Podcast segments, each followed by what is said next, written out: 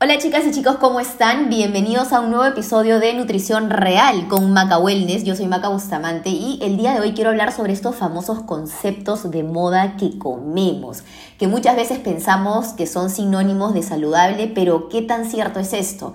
Y me refiero a los productos que son etiquetados como veganos, como orgánicos y gluten free, específicamente estos tres, porque son los conceptos o, las etiquetas que se han puesto de moda y que se han marketeado muy bien en el mundo de la comida saludable, ¿no? Sin lugar a duda, lo saludable está de moda, entre galletas gluten free, leches orgánicas y postres veganos, por mencionar solo algunos ejemplos, hay un sinfín de productos para todos los gustos, pero ¿qué tanto más sanas son estas versiones, no? ¿Estamos consumiéndolas porque realmente no podemos comer gluten o porque somos veganos o es que hemos caído en el marketing y la moda de estas etiquetas?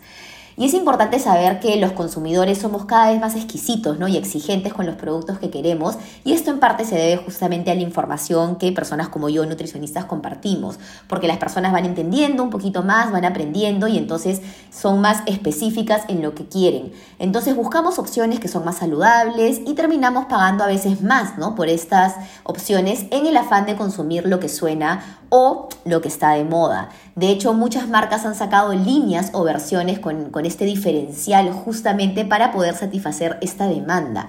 Pero lo que muchas veces olvidamos y muchas veces confundimos es que el hecho de que un producto sea catalogado o etiquetado en alguna de estas categorías, es decir, vegano, orgánico o gluten free, no lo hace necesariamente más saludable en su totalidad, ¿no? Primero hay que entender qué entendemos nosotros por saludable, ¿no? Tenemos que definir eso.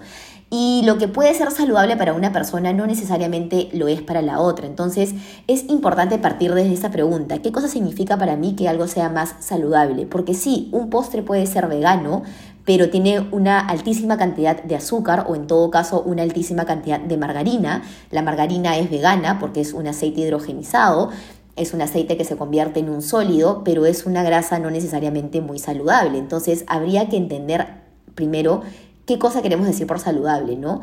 Entonces, que un producto tenga una etiqueta, por ejemplo, en el caso de gluten free o libre de gluten, no te da la certeza de que sea más saludable. Simplemente es un producto el cual no contiene gluten, ¿no? Pero muchas veces puede tener la misma cantidad de azúcar añadida, de grasas vegetales o trans, que justamente es el tema de la margarina que les acabo de mencionar, puede tener una alta cantidad de sodio o de aditivos y demás, ¿no? Y aún así sigue siendo libre de gluten porque no contiene gluten. Entonces, la idea de que un producto sea libre de gluten o gluten free es justamente retirarle el gluten, que es la proteína del trigo, para que las personas con sensibilidad al gluten o enfermedad celíaca tengan opciones pero no porque sea gluten free quiere decir que es sinónimo de una versión más sana. Por eso es muy importante leer los ingredientes de estos productos.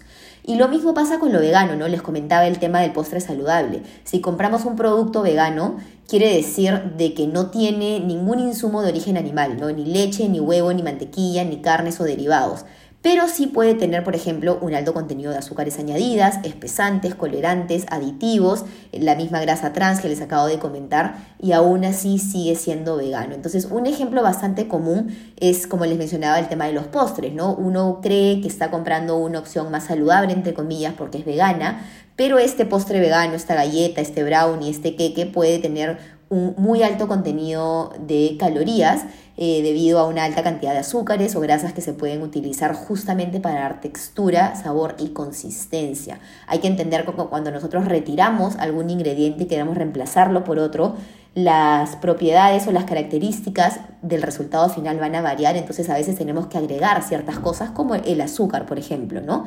Y en cuanto al orgánico, esto es un poco más debatible, ¿no?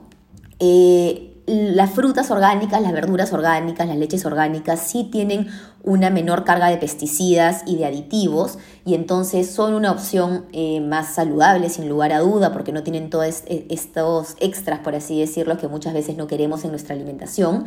Pero es importante saber que si vamos a optar por consumirlas tenemos que asegurarnos de que tengan la etiqueta y la debida certificación que justamente garantice que el producto es realmente orgánico, ¿no? ¿Por qué? Porque muchas veces eh, estos precios de estos productos orgánicos son el doble hasta el triple, entonces hay que poner en una balanza, ¿no? Y hay que, hay que saber escoger nuestras batallas.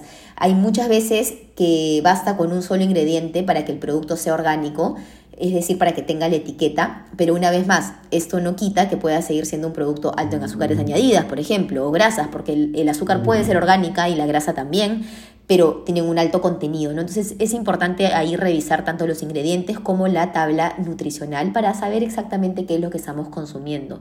Por lo general, lo que yo recomiendo elegir o, optar por, en el caso del orgánico, vendrían a ser productos frescos, ¿no? Como frutas, verduras, huevos, leches, sobre todo las frutas y verduras porque son las que muchas veces consumimos sin tener que pelar, ¿no? Por ejemplo, las fresas, las manzanas, eh, los arándanos, las lechugas, espinacas, el tomate, todos estos son alimentos que consumimos con cáscara y si podemos optar por una versión que sea orgánica, nos estamos asegurando que justamente la, carga de pesticidas eh, sea menor, ¿no? Entonces, si tenemos que elegir, porque muchas veces me dicen, Maca, pero son muy caros los productos orgánicos, ¿qué hago? Bueno, entonces hay que escoger nuestras batallas y yo diría, démosle prioridad. Si tenemos prioridad, perdón, si tenemos un presupuesto determinado, hay que darle prioridad a las frutas y las verduras, en este caso los alimentos frescos y bueno, huevos y leche también me parece algo importante.